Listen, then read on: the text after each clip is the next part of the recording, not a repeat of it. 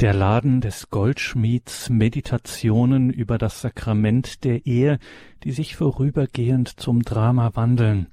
Herzlich willkommen hier in der Credo-Sendung bei Radio Horeb und Radio Maria.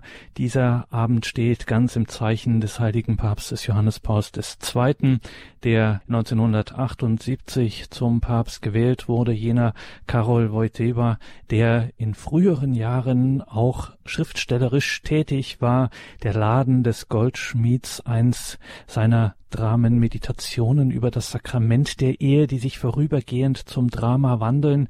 Dieses Stück der Laden des Goldschmieds weithin unbekannt, muss man sagen, wenn man sich nicht direkt und intensiv mit Johannes Paul II. auseinandersetzt, kennt man das auf weite Strecken gar nicht so.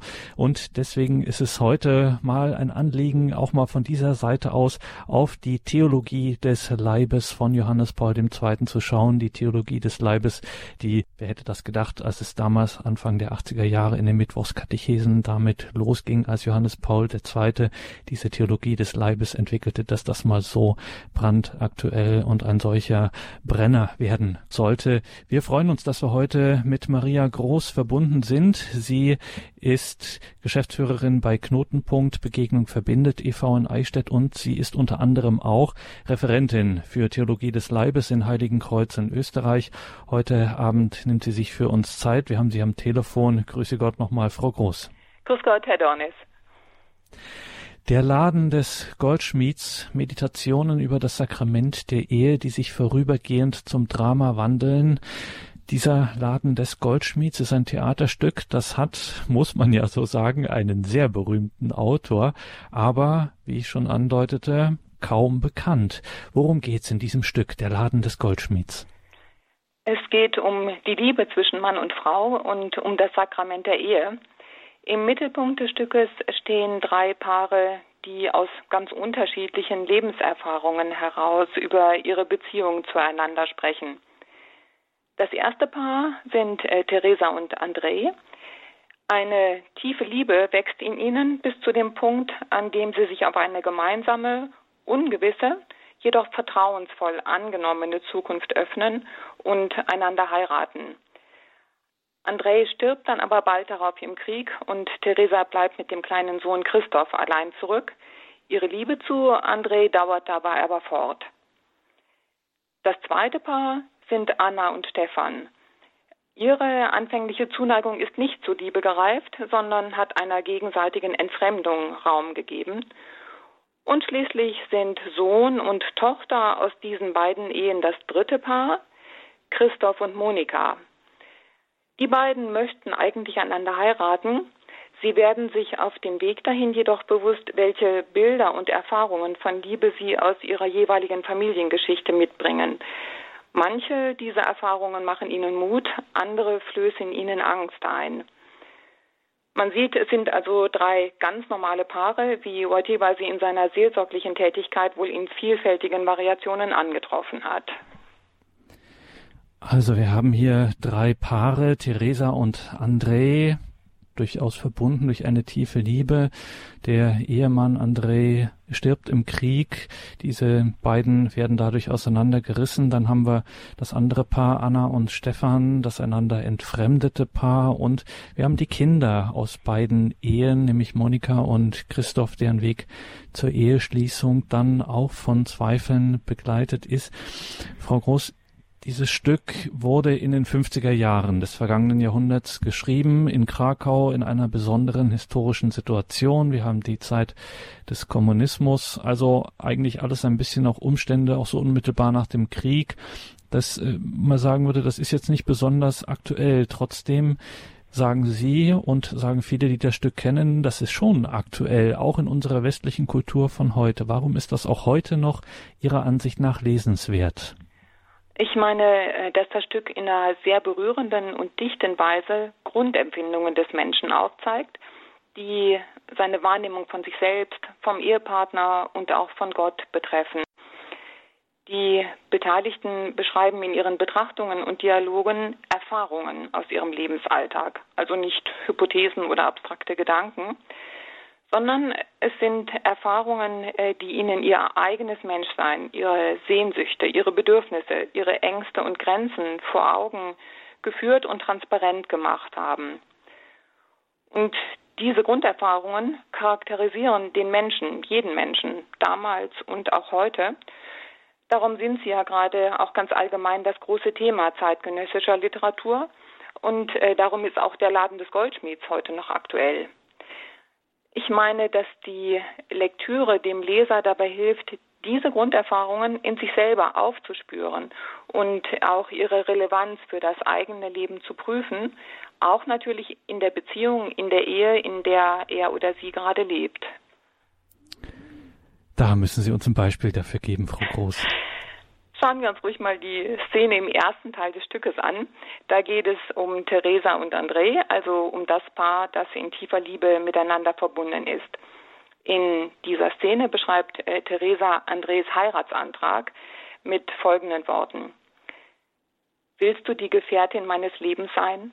So sagte er, nicht etwa willst du meine Frau werden, sondern die Gefährtin meines Lebens so als wolle er andeuten, dass vor uns ein weiter Weg liegt, dessen Ende nicht auszumachen ist, liegt oder doch liegen könnte, wenn ich auf seine Bitte hin mein Ja sage. Das sind nur wenige Worte, aber was steckt da nicht alles drin? Was können wir entdecken? Schauen wir es uns an. Da wird gesagt, in der Ehe geht es nicht darum, den Partner oder die Partnerin zu besitzen, also meine Frau oder mein Mann sagen zu können, sondern sie oder er soll Begleitung auf einem Weg hin sein. Ein Weg zu einem Ziel, wo man den anderen neben sich wissen möchte. Eben, man möchte eine Gefährtin, einen Gefährten haben. Und zwar nicht nur vorübergehend, sondern für immer, also in unauflöslicher Weise. Es geht um die Gefährtin meines Lebens. Dieses Ziel muss sich aber auf dem Weg erst noch weiter klären. Es ist ein Geheimnis. Theresa sagt, das Ende ist noch nicht auszumachen. Der Weg trägt ein Risiko in sich. Es ist ein weiter Weg, der vor den beiden liegen könnte. Und auch Theresas Antwort auf diesen Heiratsantrag ist knapp, aber von großer Tiefe. Sie sagt, die Antwort war fast vorausbestimmt. Wir wussten beide, dass sie tief in die Vergangenheit reicht und weit in die Zukunft, dass sie sich einsenkt in unser Sein, wie das Weberschiffchen den Faden einschießt, der im Gewebe das Muster bildet.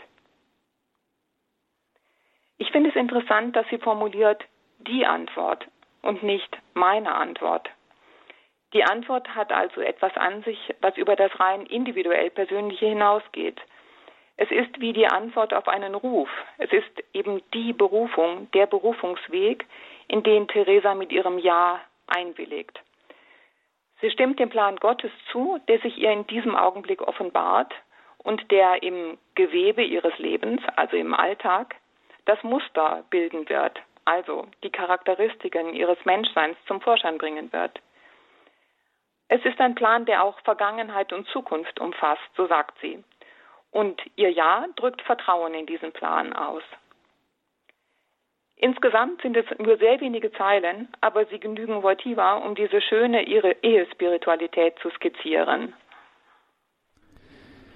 Sagt Maria Groß, mit der wir heute Abend verbunden sind. Wir sprechen in dieser Sendung über das Stück Der Laden des Goldschmieds von Johannes Paul II.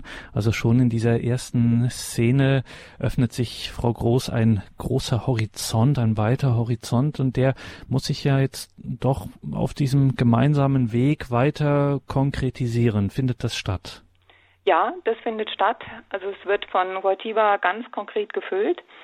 Im weiteren Verlauf des Gespräches zwischen Theresa und André kommen zahlreiche weitere Facetten dazu. Und die sind ebenso sprachlich schön und dicht ausgedrückt wie das, was wir soeben gehört haben. Da geht es um Freiheit, um Willensentscheidung, um Einheit und Hingabe. Da geht es um die Komplementarität, also das einander Ergänzende von Mann und Frau. Es geht um die jeweils eigenständige Identität von Mann und Frau also um die Tatsache, dass dem Menschen das andere Geschlecht nicht vollständig zugänglich ist. und dieses ihm dennoch oder gerade deswegen erlaubt, am Du des anderen das eigene Ich zu entdecken und zu entfalten. Und jetzt müssen wir auf das Stichwort kommen, Gefühle. Wo bleiben die Gefühle? Die kommen natürlich auch nicht zu kurz. Äh, es ist an André, der sie als erster ausspricht. Äh, er sagt, in der Liebe wollte ich nur eine Leidenschaft sehen, ein alles bezwingendes Gefühl. Ich glaubte an das Absolute des Gefühls. Wir könnten das auch anders formulieren. Äh, er glaubte das, was uns in so manchen Romanen, Liebesliedern und Hollywood-Filmen unter Umständen tränenreich nahegebracht wird. Also eine ganz oberflächlich emotionale Sicht der Liebe. Allerdings erkennt André in der Beziehung zu, zu Theresa die Begrenztheit dieser Position. Damit äh, hängt auch wohl zusammen, dass er sie als Punkt meines Reifens bezeichnet. Er beschreibt dann später die Liebe so. Die Liebe kann also auch ein Begegnen sein, in dem zwei Ich zutiefst erfahren, dass sie einander angehören sollen, auch ohne Gefühlsrausch wie üblich. Sie ist etwas, das das Getrennte eint und das, was eng und ärmlich ist, weitet und bereichert. André lernt auf seinem Weg Theresa als, so sagt er es, herrlichste aller Gaben also als Geschenk wahrzunehmen. Das hört sich alles toll an, Frau Groß, und äh, man merkt schon, hier geht es wirklich in die Tiefe. Stellt sich nochmal die Frage jetzt am Anfang, ist so etwas, eine solche Sicht für junge Menschen heute noch nachvollziehbar? Ist das nicht eher, ja, ein Relikt aus einer vergangenen Zeit? Beziehungen heute, wenn man sich das anschaut, die werden ja doch meistens anders gelebt und auch erlebt. Ja, in der Tat. Also diesem Eindruck äh, können wir uns nicht entziehen. Äh, eine größere Beliebigkeit oder Oberflächlichkeit scheint heute vorzuherrschen. Aber ich sage bewusst, scheint vorzuherrschen. Denn aus meiner Erfahrung heraus sage ich, dass dieser Eindruck täuschen kann. Ich habe in den letzten Jahren in mehreren Städten mehrere Themenabende über den Laden des Goldschmieds veranstaltet, an denen überwiegend junge Menschen teilgenommen haben. Und ich habe die jungen Menschen eben selber eine Textarbeit machen lassen. Die Erfahrung damit ist, äh, dass die Inhalte von ihnen sehr gut nachvollzogen werden können. Also mich hat sogar immer wieder beeindruckt, wie viel die Teilnehmer sozusagen rausholen aus dem Stück. Sie entdecken Sachen, die ich vorher nicht entdeckt hatte und ich brauche nachher gar nichts zu ergänzen. Also die Teilnehmer bezeugen sich selber, bezeugen sich gegenseitig, äh, wie sehr sie von dem Stück berührt sind. Und viele sind auch dankbar, dass endlich mal in dieser Weise über Liebe gesprochen wird. Nicht zu vergessen ist auch, dass vor wenigen Jahren eine neue Bühnenfassung des Stückes in Wien entstanden ist.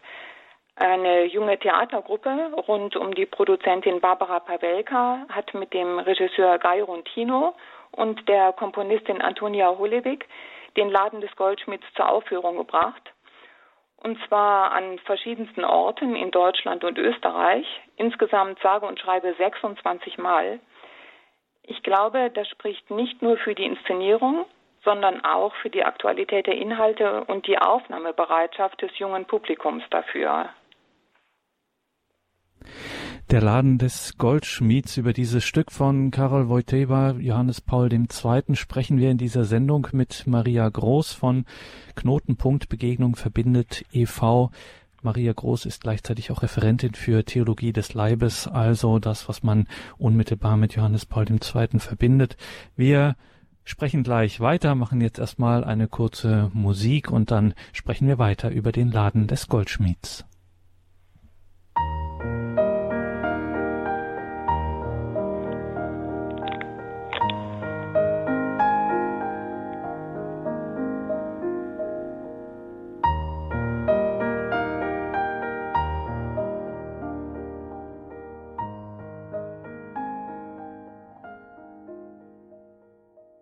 Sie haben eingeschaltet bei Radio Horeb und Radio Maria zur Credo-Sendung. Heute geht es um ein Stück, geschrieben in den 50er Jahren von Karol Wojtyła, dem späteren Papst Johannes Paul II. Wir sprechen heute mit Maria Groß über dieses Stück Der Laden des Goldschmieds. Die Frau kennt sich damit bestens aus, veranstaltet dazu auch Themenabende. Überhaupt ist sie auch eine Expertin generell für die Theologie des Leibes, veranstaltet dazu, ist Mitveranstalterin einer internationalen Tagungsreihe zur Theologie des Leibes. Frau Groß, bis hierher klingt das alles sehr ideal, anders als konkret gelebte Wirklichkeit mit Spannungen, mit Konflikten, mit Trennungsgedanken, ja auch zum, das gehört zum Alltag vieler Beziehungen. Karol Wojtyła hat für dieses Theaterstück Der Laden des Goldschmieds einen beachtlichen Untertitel gewählt, Meditationen über das Sakrament der Ehe, die sich vorübergehend zum Drama wandeln. Was ist damit gemeint? Wie kommt das im Stück zum Ausdruck? Also in der Tat ist es äh, keineswegs Wojtyłas Anliegen, eine idealisierte Beziehung vorzustellen. Ganz im Gegenteil, im zweiten Teil des Stücks kommt ja Anna zu Wort. Anna ist die Ehefrau von Stefan, mit dem sie anfänglich in enger Zuneigung verbunden war und drei Kinder bekommen hat. Jetzt aber spricht sie von einem Gefühl tiefer Erschütterung, von Bitterkeit, genauer von einer inneren Bitterkeit, den Geschmack einer enttäuschten und verzweifelten Seele. Sie beschreibt, dass sie Traurigkeit und Ohnmacht verspürt angesichts der Tatsache, dass ihr Mann, zumindest wie sie meint, sie nicht mehr liebt und dass sich ein Riss zwischen ihnen aufgetan hat. Und auch hier wirft Wojtyła wieder einen ganz genauen Blick in das Innere des Menschen. Er lässt Anna Folgendes sagen. Ich lese es ganz langsam, denn die Worte sind auch hier wieder sehr dicht. Sie sagt also, welche Fremde in mir, als wäre ich meinem inneren Zuhause entwöhnt. So sehr war Stefan seine Fülle gewesen, dass es mir ohne ihn öde erschien. Ist es nicht etwas Erschreckendes, wenn man sein inneres Zuhause dazu bestimmt, dass nur ein einziger darin wohne, der einen enterben, der einen innerlich wortlos machen kann, ich äh, interpretiere diese Stelle so. Anna hat von Stefan im Grunde erwartet, dass er die Fülle, dass er die ganze Erfüllung von Annas Leben darstellt. Sie hat alle Erwartungen wirklich nur in ihn gesetzt.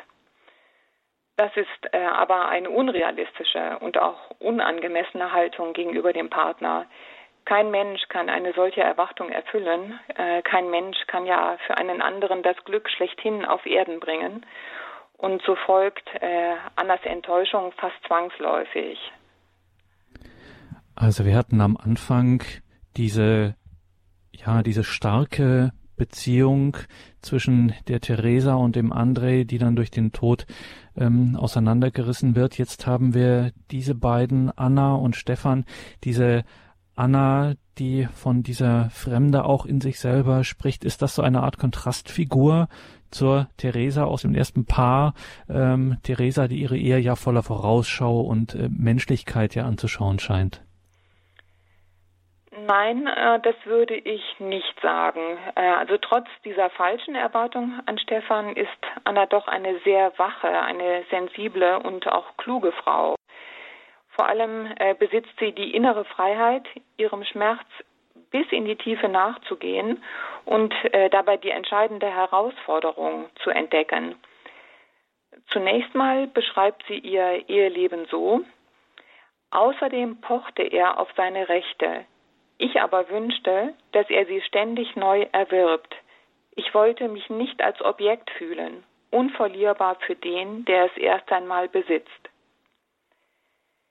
Hier spricht aus meiner Sicht ähm, aus ihr der Wunsch, dass die Einzigkeit, Einzigartigkeit ihrer Person, ihre Würde und ihr Wert immer wieder neu bejaht werden, so wie es auch wohl jedem von uns geht. Und kurz darauf setzt sie fort, also nahm ich den Kampf um Stephans Liebe auf. Und sie fragt, werde ich schließlich vergeben? Hier liegt aus meiner Sicht der entscheidende Punkt. Angesichts einer Verletzung, die dem Ich der Einzigartigkeit und der Würde einer Person zugefügt wurde, ist dies die wichtigste Frage, werde ich schließlich vergeben? Und sie ist verbunden mit der Frage, von wo kommt denn die Kraft, vergeben zu wollen und zu können? Das ist die Dramatik, vor der nicht nur die Beziehung zwischen Anna und Stefan steht, sondern vor der jede Beziehung steht, auch jede Ehe. Denn in jeder Ehe gibt es kleine und große Verletzungen, die der Vergebung bedürfen. Anna und Stefan haben wir jetzt kennengelernt, Theresa und André am Anfang. Ja, das ist eine große Herausforderung, wie wir jetzt gerade gehört haben. Die Vergebung werde ich schließlich vergeben, diese große Frage. Bevor wir darauf eingehen, wie Karol Wojtyła auf diese Herausforderung im Stück antwortet, eine Zwischenfrage mal. Wir haben jetzt so viel über die Personen gehört, ähm, wer da so auftaucht, aber der Namensgeber des Stückes, nämlich der Goldschmied im Laden des Goldschmieds, wo ist der jetzt? Was hat der Goldschmied mit all dem zu tun? Ja, der Goldschmied hat mit allen zu tun, sozusagen, denn äh, fast alle Gespräche des Stücks finden in Wirklichkeit äh, oder als Visionen der Sprechenden vor dem Schaufenster des Ladens des Goldschmieds statt. Allerdings tritt der Goldschmied selbst in dem Stück persönlich gar nicht in Erscheinung, aber alle Paare berichten über ihre Gespräche mit ihm. Der Goldschmied repräsentiert in dem Stück das Göttliche. Er bringt den sakramentalen, den gnadenhaften Ursprung der Ehe zum Ausdruck. André, André, also der Mann, der in tiefer Liebe mit Teresa verbunden ist, beschreibt den Goldschmied so. In einem bestimmten Augenblick traf mein Blick noch einmal den des alten Goldschmieds. Da erfuhr ich, dass sein Blick nicht nur unsere Herzen ergründet, sondern zugleich bemüht war, etwas in uns einströmen zu lassen, wir fanden uns nicht nur zu seinem Blick, sondern auch zu seinem Leben erhoben. Wir standen vor ihm in unserem ganzen Sein. Das ist für mich eine sehr schöne Beschreibung der Gegenwart Gottes und seiner Gnade unter den Menschen, eben auch in der Ehe. Und übt jetzt dieser Goldschmied, der selber gar nicht auftaucht, sondern nur in den Gesprächen stattfindet, übt er jetzt in dem Stück äh, tatsächlich sein Handwerk auch aus? Ist der Goldschmied? Ja, freilich, äh, aber natürlich nur indirekt in den Beschreibungen der Erzählenden. So hilft er zum Beispiel bei der Auswahl der Ringe, er misst sie an und er putzt sie, bis sie glänzen. Und dann nimmt er auch die Symbolkraft der Eheringe zur Hilfe um zum Beispiel seinen Blick auf Annas Le Lebenssituation zum Ausdruck zu bringen. Wir erinnern uns Anna, die Person, die mit Stefan in einer in die Krise geratenen Beziehung lebt. Diese Anna unternimmt den Versuch, ihren äh, ihren Ehering, der ja für sie angesichts der gescheiterten Ehe wertlos erscheint, zu verkaufen. Der Goldschmied nimmt den Ring, legt ihn auf seine Waage aber diese Waage zeigt kein Gewicht an. Also die Waage misst dem Ring keinen Wert zu. Und der Goldschmied kommentiert das gegenüber Anna und sagt, äh, ihr Mann lebt offenbar, denn für den Fall ist jeder Ring für sich ohne Gewicht. Gewicht haben sie nur zusammen. Der Goldschmied weist also auf diese Weise darauf hin, dass der Wert der Ringe, der Wert der Eheringe vom Gewicht der menschlichen Bindung bestimmt wird, die sie symbolisieren. Der Laden des Goldschmieds, ein Stück von Karol Wojtyła, dem späteren heiligen Papst Johannes Paul II. Darum geht es heute bei Radio Horeb und Radio Maria in der Credo-Sendung. Wir sprechen mit Maria Groß. Sie kennt sich mit diesem Stück und überhaupt mit der Theologie, der Ehetheologie von Johannes Paul II. bestens aus. Frau Groß, Sie sagten, dass alle Gespräche in diesem Stück, der Laden des Goldschmieds, sich vor dem Schaufenster des Ladens des Goldschmieds abspielen. Das klingt jetzt, muss man sagen, nicht gerade nach einem abwechslungsreichen Bühnenbild. Ja, das stimmt genau. Und das soll aber auch so sein.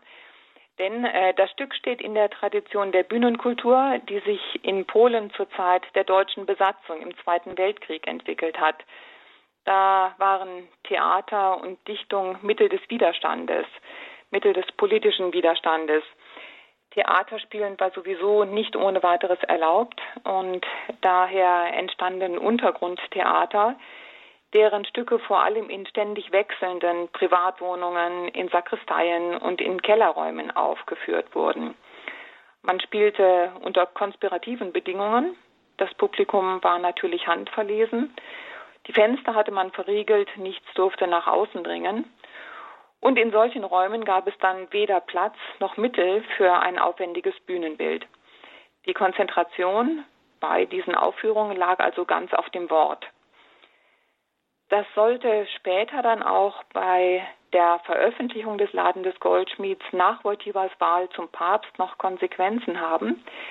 Sofort entstanden nämlich Hörspielfassungen, die 1979 und 1980 in Polen, Deutschland und Italien ausgestrahlt wurden. Erst einige Jahre später, 1988, wurde das Stück dann auch verfilmt und die Uraufführung als Theaterstück war in Deutschland erst im Jahre 2004. Kehren wir noch einmal, Frau Groß, zur Beziehung zu unserem zweiten Paar zurück zu Anna und Stefan. Dieses, ja, sich entfremdende, sich entfremdete Paar. Wir waren bei der Frage, die da ganz zentral stand, Vergebung. Eine ebenso ja, notwendige wie schwierige Aufgabe für jeden Menschen, für die man ja doch oft äh, eine Hilfe braucht. Ja, das ist richtig. Allein auf sich gestellt äh, ist der Mensch mit einer solchen Aufgabe ganz schnell überfordert. Und auch die Antwort, äh, die im Stück aufgezeigt wird, entspricht dieser Erfahrung. Auch da kommt die Hilfe von einem Dritten, von einer dritten Person. Während Anna nach dem für sie beschämenden Kommentar des Goldschmieds zum Wert ihres Eherings ziellos durch die Stadt streift, begegnet sie einem zunächst sogenannten zufälligen Gesprächspartner. Das ist zwar ein Fremder, aber in ihrer Verzweiflung schildert Anna ihm ohne weiteres ihr Leid. Äh, und dazu gehört eben, dass aus ihrer Sicht an der Verwundung ihrer Seele allein ihr Ehemann Stefan schuld ist. Die Reaktion des Gesprächspartners, dieses zufälligen, äh, zufällig ihr über den Weg gelaufenen Mannes, ist dann für sie überraschend. Er gibt sich als Adam zu erkennen, der sowohl mit Anna als auch mit Stefan Verwandtes habe, so heißt es. Er ist also in gewisser Weise das Urbild des Menschen, dem kein Gefühl, keine Erfahrung, kein Handeln des Menschen fremd ist. Und dieser sozusagen menschlichste der Menschen verweigert jegliches Urteil über die Ausführungen Annas und auch über ihre Anklagen gegen Stefan. Stattdessen kündigt er Anna das Kommen des Bräutigams an. Damit kann Anna zunächst nicht viel anfangen, aber Adam erläutert ihr, der Bräutigam kommt durch viele Straßen, stößt dort auf die verschiedensten Menschen und im Vorübergehen berührt er die Liebe in ihnen. Auch wenn Anna nicht sofort versteht, was es mit diesem Bräutigam auf sich hat, wird sie doch neugierig.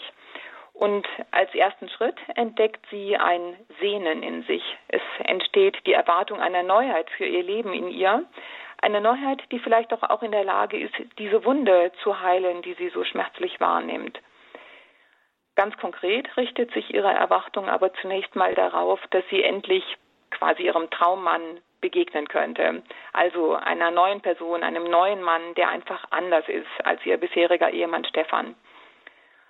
Aber dann offenbart sich im Gespräch mit Adam und in der Begegnung mit dem Bräutigam, dass diese Neuheit eben in der Begegnung mit dem Bräutigam liegt.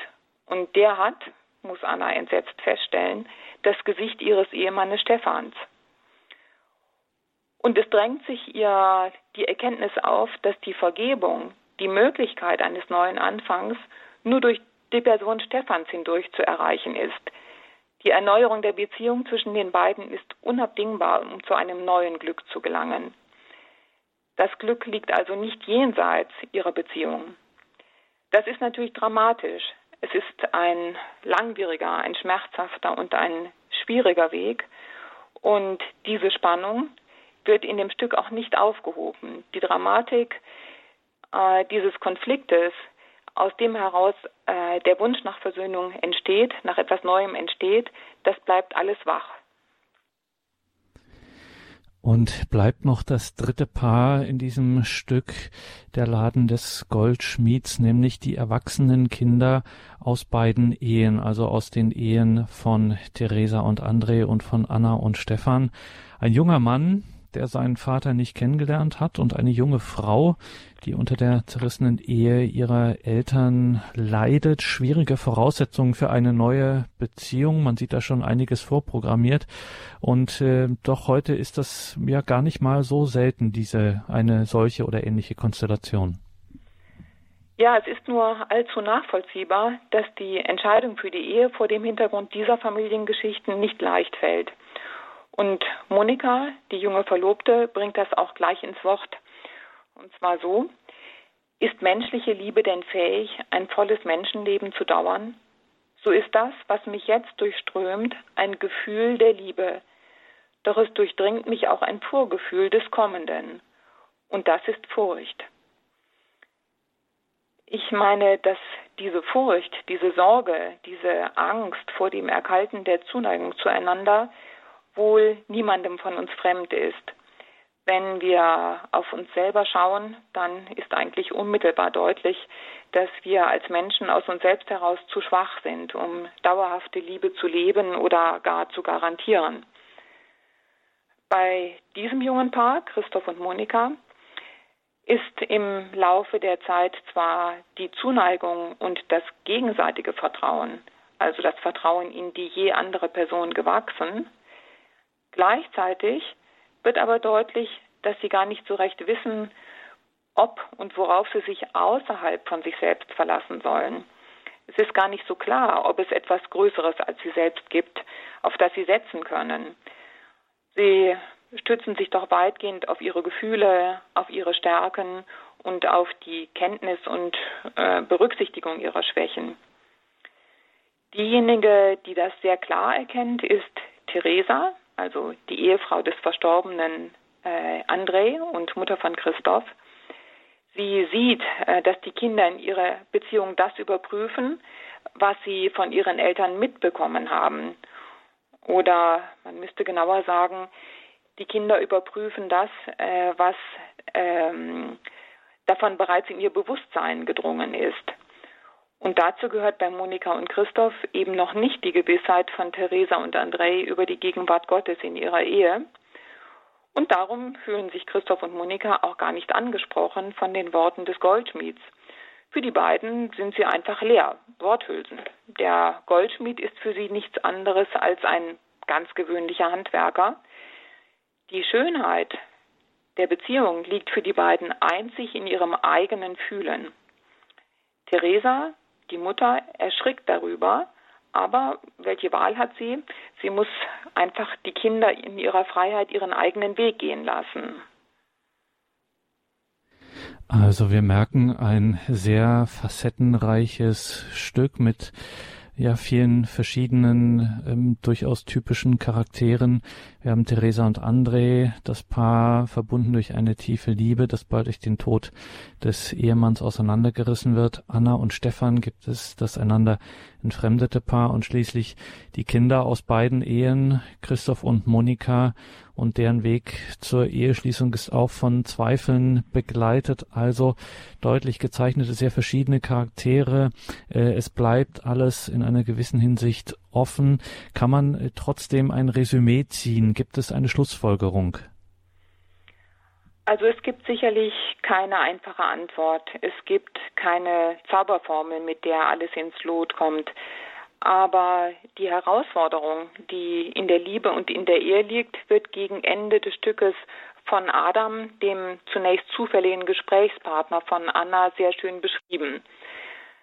Es ist eine Betrachtung, die er schlussendlich beim Hochzeitsfest von Monika und Christoph anstellt, also wohl etwa 20 Jahre nach dem Gespräch mit Anna und deren Begegnung mit dem Bräutigam. Und diese Betrachtung lautet so. An diesem Abend sah ich Anna wieder. Die Begegnung mit dem Bräutigam war nach so vielen Jahren noch in ihr lebendig. Sie war den Weg einer aufzufüllenden Liebe gegangen. Solche Auffüllung verlangt ein Geben und Nehmen nach anderem Maß als früher. Die Ursache liegt in der Vergangenheit. Dort steckt zumeist der Fehler. Eine Liebe, der es an absoluten Maßen fehlt, reißt die Menschen hin wie ein absolutes. Sie indes lassen sich von der Täuschung leiten und mühen sich nicht einmal, diese Liebe in jener Liebe zu verankern, die über dieses Maß verfügt. Mitunter erscheint das menschliche Dasein als zu kurz für die Liebe. Manchmal jedoch ist es umgekehrt. Die menschliche Liebe erscheint im Verhältnis zum Dasein als zu kurz, genauer vielleicht als zu seicht. Wie dem auch sei, jeder Mensch hat ein gewisses Dasein und eine gewisse Liebe zur Verfügung. Doch wie finden sie zu einem sinnvollen Ganzen? Außerdem darf dieses Ganze niemals in sich geschlossen sein. Es muss so offen bleiben, dass es einerseits andere Menschen einbezieht und andererseits das absolute Sein und die Liebe widerspiegelt, sie immer auf irgendeine Art widerspiegelt. Darin liegt auch der letzte Sinn eurer Schicksale.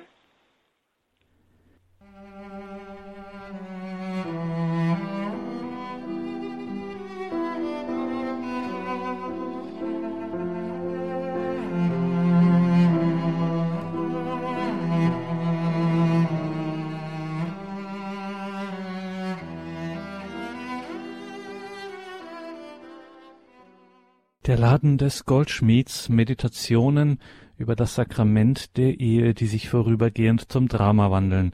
So lautet der Titel dieses Stückes von Karol Wojtyła, Johannes Paul II., das heute unser Thema ist in dieser Sendung hier bei Radio Horeb und Radio Maria. Mein Name ist Gregor Dornis. Herzlich willkommen zurück. Wir sind im Gespräch mit Maria Groß von Knotenpunkt Begegnung verbindet e.V. Maria Groß ist auch Referentin für die Theologie des Leibes nach Johannes Paul II. Am Ende hatten wir gesagt, Frau Groß, als das Happy End, das bleibt aus, keine Zauberformel. Entweder ist das Dasein zu kurz für die Liebe oder umgekehrt, es muss offen bleiben. Das klingt für jemanden mit dem heutigen Ohr, der es ja oder vielleicht nur oberflächlich hört zum ersten Mal, klingt das fatalistisch. Ist das so? Ist das fatalistisch? Also unter fatalistisch verstehen wir ja in der Regel, dass wir uns resignierend äh, in unser Schicksal hineinbegeben. Wir ergeben uns praktisch nach dem Motto, naja, da kann man halt nichts machen. Äh, Im Laden des Goldschmieds und ich meine auch in der Wirklichkeit ist das aber nicht nur im Hinblick auf die Beziehung zwischen Mann und Frau der falsche Weg. Wir haben ja gesehen, dass bei Watiba diese drei Paare, jedes in ganz unterschiedlicher Weise einen Weg gehen, auf dem sie als Menschen reifen. Der Weg ist bei jedem Einzelnen verbunden mit Mühen, mit Verwundungen, auch mit unverschuldetem Leiden und auch der Tod spielt eine wesentliche Rolle. Aber der Weg führt doch alle Schritt für Schritt dahin, dass sie sich als Menschen tiefer kennenlernen und sogar eine hoffnungsvolle Perspektive für ihr Leben entwickeln. Das Schöne ist, dass diese Hoffnung gar nichts von den Beschwerlichkeiten des Weges ausklammert, sondern äh, diese Hoffnung ist in der Lage, diese Beschwerlichkeiten zu schultern und mit auf den Weg zu nehmen. Anna und Stefan, das zerrissene Paar, gewinnt eine neue Hoffnung äh, für eben diese zerrissene Beziehung, die so problematisch und konfliktbeladen ist. Monika und Christoph, die beiden Kinder, heiraten und bringen damit äh, ihr Vertrauen in das Leben zum Ausdruck. Und Theresa, die Mutter von Christoph und Ehefrau von André, Ehefrau des verstorbenen André, gewinnt die Gewissheit, dass die Kinder eines Tages, obwohl sie im Moment eher eine oberflächliche Wahrnehmung äh, ihrer Beziehung haben, die Tiefe der Sichtweise des Goldschmieds doch noch entdecken werden.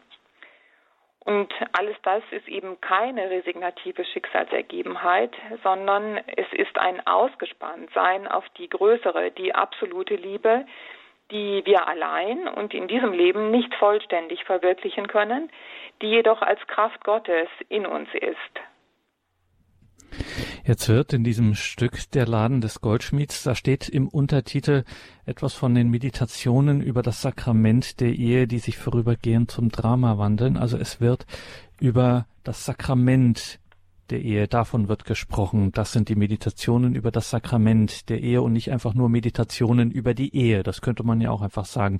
Ist das jetzt vom Sakrament der Ehe ausdrücklich die Rede? Ist das nur ein Zufall oder so aus der Sprachgewohnheit, äh, aus so einer Welt, in der Karol Wojtyła damals lebt, sagt man eben so das Sakrament der Ehe oder äh, steckt da doch mehr drin? Ist da, kommt da tatsächlich so etwas wie sakramentale Wirklichkeit im Stück Der Laden des Goldschmieds zur Sprache? Ja, also sogar an ganz vielen Stellen, äh, ja, fast auf jeder Seite könnte man sagen. Allerdings geschieht das äh, manchmal so, dass ohne dass wir uns bewusst werden, dass die Aussagen, die Handlungen oder die Lebensentscheidungen der Akteure eben diese sakramentale Wirklichkeit der Ehe beschreiben. Wir können mal wieder bei André und Theresa anfangen. Schauen wir uns mal an, was in dieser Beziehung alles drinsteckt an Aspekten, die zum Sakrament der Ehe gehören. André und Theresa begründen unter sich äh, mit dem Ehebund die Gemeinschaft des ganzen Lebens und ihr Ehebund ist auf das Wohl der Ehegatten und auf die Zeugung und Erziehung der Nachkommenschaft ausgerichtet. Also in diesem Fall kommt Christoph zur Welt. Und André und Theresa nehmen ihre Beziehung und ihre Liebe als Berufung, als Anerkennung des Planes Gottes für sie wahr und gehen die Beziehung miteinander für das ganze Leben ein. Sie bejahen die Unauflöslichkeit der Ehe. Auch in der Beziehung zwischen Anna und Stefan finden wir die Sakramentalität, auch wenn sie in, in aktuell äh, in einer Entfremdung zueinander leben. Es ist genau in dieser Situation größten Verletztseins, dass sie erkennen, dass die Ehe nicht eine rein menschliche Institution ist, sondern doch immer in der Beziehung zum Bräutigam, also zu Gott gelebt wird. Und sie erkennen, dass um die Wunden zu heilen, die Gnade Gottes erforderlich ist. Die wird ihnen auch nicht verweigert, sondern sie entdecken sie mit der Hilfe Adams, Sie verstehen, dass Christus der Quell der Gnade des Ehesakramentes ist und dass äh, er dazu bestimmt ist, die Liebe der Eheleute zu vervollkommnen und die unauflösliche Einheit zwischen ihnen zu stärken. Und schließlich das junge Hochzeitspaar Christoph und Monika. Da muss ich zugeben, dass jetzt jetzt ein bisschen von mir interpretiert ist, aber der Kontext, mit dem die Hochzeitsszene beschrieben ist, legt nahe, dass die Hochzeit im Rahmen einer heiligen Messe stattfindet. Und dadurch wird aufgezeigt der enge Zusammenhang der Sakramente der Eucharistie und der Ehe. Also das Gedächtnis des neuen Bundes, in dem Christus sich für immer mit seiner Braut, der Kirche vereint, für die, für die er sich aus Liebe hingab. Das alles könnte man jetzt auch einfach im Katechismus nachlesen, denn da steht es mehr oder weniger genauso drin. Aber in dem Theaterstück wird unmittelbar und spannend sichtbar, welche Dramatik diese Aussagen im Leben des Einzelnen hervorbringen können. Wir müssen nochmal, Frau Groß, auf eine Sache in diesem Stück äh, kommen, weil da immer wieder so dieser mysteriöse Dritte im Bunde immer wieder auftaucht. Ähm, helfen Sie uns da nochmal ein bisschen das genauer zu verstehen, wie das zu deuten ist, wie der zu deuten ist, dieser Dritte im Bunde. Ja, eigentlich äh, taucht der Dritte in zwei Gestalten auf. Wir haben ja schon gesehen, dass es zunächst mal die Gestalt, die Person des Goldschmieds ist. In ihm nimmt das göttliche, menschliche Gestalt an. Er wird beschrieben als gütig, er sucht das Herz des Menschen zu ergründen. Aber er schenkt dem menschlichen Herzen auch etwas, das dem Menschen die Gewissheit gibt, mit dem ganzen Sein am göttlichen Leben teilzunehmen. Der Mensch ist in der Lage, die Zeichen der Gegenwart Gottes in der Wirklichkeit zu entdecken. Er kann sie zwar nicht immer sofort deuten, aber er kann ihnen nachgehen und so das Grundmuster, also die Grundcharakteristika des Lebens erkennen. Es ist André, der diese Beschreibung gibt. Ist, dieser Aspekt ist besonders für André deutlich. Für Anna, die verletzte Ehefrau, steht aber was anderes im Vordergrund.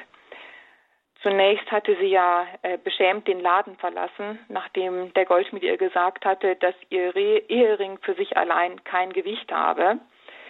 Aber sie sagt, dass unvergessen für sie der Ausdruck seiner Augen ist. Für sie liegt in diesen Augen die Botschaft, niemals darfst du geringer sein als das, was mein Blick erfasst. Ich persönlich empfinde das nicht als Mahnung oder Warnung an sie, sondern als einen Moment, in dem Anna spürt, dass ihr vom Goldschmied eine große Würde, eine Einzigartigkeit und Liebe, eben die Liebe Gottes, zugesprochen wird. Äh, sie ist dazu berufen, diese Liebe zu hüten und zu bewahren. Und Anna ist auch in der Lage, diese Berufung als etwas Positives wahrzunehmen.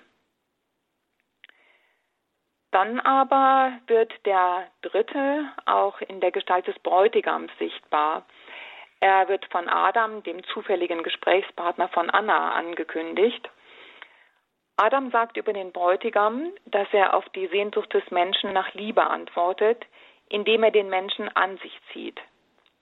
Dann, wenn der Mensch die Beziehung zum Bräutigam zulässt, dann erkennt er in ihm die Quelle der Liebe.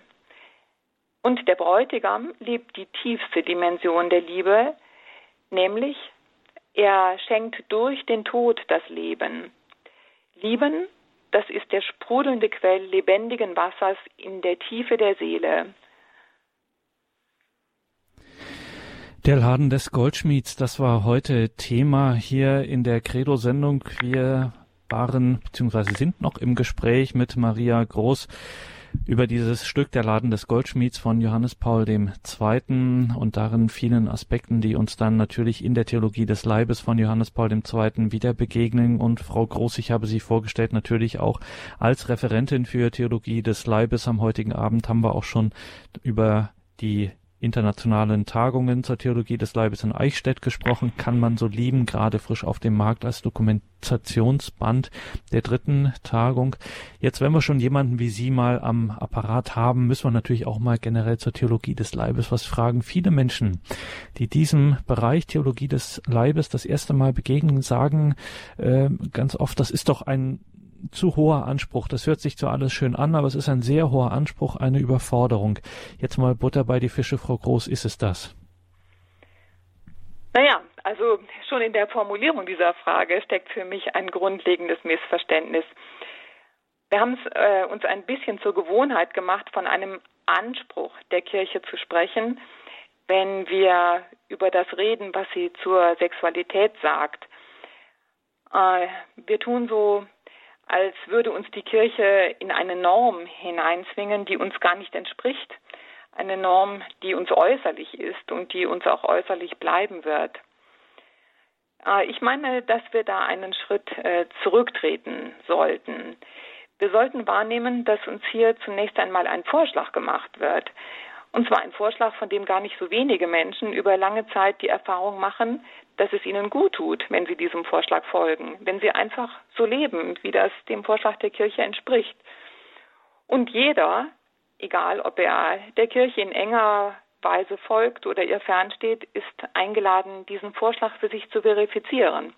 Also, jeder ist eingeladen, mal ganz konkret im eigenen Leben zu überprüfen, ob dieser Vorschlag trägt, wenn man ihn einfach mal umsetzt. Manche Aspekte, wie beispielsweise die natürliche Empfängnisregelung, werden ja auch von Menschen geschätzt, die der Kirche fernstehen. Sie spüren ganz einfach die positiven Auswirkungen, die diese Lebensweise für sie hat. Natürlich, das muss ich zugeben, dass die Mittwochskatechesen im Originaltext jetzt nicht gerade eine einfache Lektüre sind. Aber mittlerweile gibt es ja einiges an Büchern, die quasi eine Lesehilfe sind. Und damit kann man ja den Einstieg wagen und sich einfach ein bisschen vorarbeiten. Diese Thematik der geschlechtlichen Beziehung war für Karol Wojtyła, den späteren Johannes Paul II., so wichtig. Die ersten Mittwochskatechesen, Sie haben es angesprochen, die diese Theologie des Leibes, wie sie später genannt wurde, dann entwickelten. Warum war diese Thematik der geschlechtlichen Beziehung für Karol Wojtyła, Johannes Paul II., so wichtig? Ja, ich würde sagen, zum einen wohl ganz einfach, weil er in seiner seelsorglichen Tätigkeit immer wieder damit konfrontiert war. Äh, Wojtyła bestätigt das selber auch sehr anschaulich in seiner Einleitung zur Erstausgabe seines Buches Liebe und Verantwortung. Die hat er im Jahr 1960 geschrieben. Da sagt er nämlich, dass Priester in ihrer pastoralen Arbeit Fragen der Liebe und der Ehe so oft und in einer solchen Vielfalt von Umständen und Situationen begegnen, dass die Priester auf diese Weise eine besondere Art von Erfahrung damit sammeln. Er spricht von einer, Zitat, unaufhörlichen Konfrontation der Lehre mit dem Leben und genau darin bestehe die Tätigkeit eines geistlichen Ratgebers. Ortiva wollte nach eigener Aussage die Normen der katholischen Sexualmoral auf eine feste Grundlage stellen, auf eine Basis, die sich auf die grundlegendsten Werte und Güter stützt. Und ein solches Gut ist die Person und die Liebe ist ein Gut, das der Welt der Person zu eigen ist. Ich finde, dass das eine sehr schöne Beschreibung der Zuneigung ist, die Wojtyła zu jeder einzelnen Person hat. Er will jedem Einzelnen die Verbindung aufzeigen zwischen der Lehre und dem Leben. Und eine wesentliche Quelle dafür ist eben das Leben mit all den Problemen, die ihm seine Schützlinge, wenn ich das so sagen darf, berichteten. Einen zweiten Grund oder mehrere weitere Gründe findet man in den Mittwochskatechesen. Äh, in der 23. Katechese spricht Wojtyła darüber, dass es notwendig ist, einen ganzheitlichen Blick auf den Menschen zu gewinnen und dass es notwendig ist, den Leib in die Theologie einzubeziehen.